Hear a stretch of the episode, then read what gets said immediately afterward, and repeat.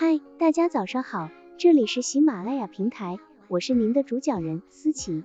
今天是二零二零年六月三十号，星期二，很开心又能为大家讲课了。由于一系列的原因，导致我们的课程停课了一段时间，对此我们感到非常抱歉。停课的这一段时间，我们后台收到很多宝宝投递给我们的催更信息，这不，思琪回到岗位的第一件事情就是查看宝宝给我们的留言消息，及时回复。很感谢宝宝一直对我们支持与陪伴。接下来让我们更新今天的内容吧。怎样和上司有分寸的开玩笑？玩笑是幽默的一种搞笑形式。玩笑开得好，不仅可以增进人际关系，还能使你整个人充满魅力。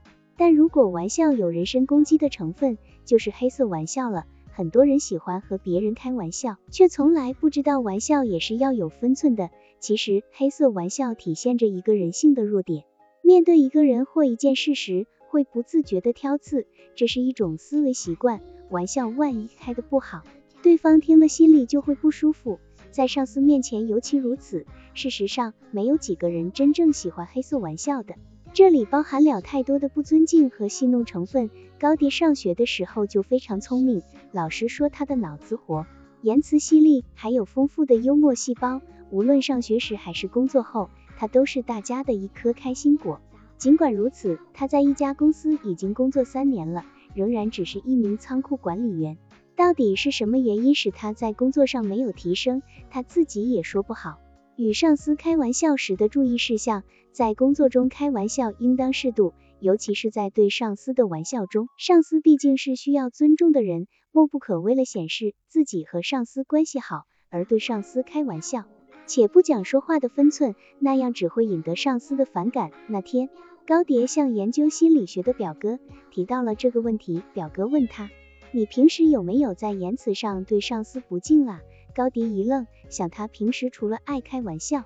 没有其他的毛病了，难道是他向上司开玩笑引起的？于是高迪想到了最近的玩笑，还是周五的时候，来了个客户找上司签字，当上司签完字以后，对方连连称赞上司的字好，说您的签名可真气派。高迪正好走进办公室，听到称赞后一阵坏笑，能不气派吗？我们上司可暗地里练了仨月呢。当时他注意到上司和客户的表情都很尴尬。不过他也没有多想，现在仔细一想，好像问题都出在这里。有时为了赶时间，高蝶很早就去公司上班了，所以加班时会满身疲惫，难免出点差错。上司不仅不体谅，还不分青红皂白的说他偷懒，怎么解释都不行。当时觉得很委屈，现在看来，好像真正的原因很明了了。开玩笑没有分寸的人，多数是热衷于挑刺的人，这类人往往被视为刻薄。容易引起他人反感，和上司开玩笑要有分寸。如果冒犯了上司的尊严，其后果是严重的。如何把握好分寸，这就需要平时自己的努力了。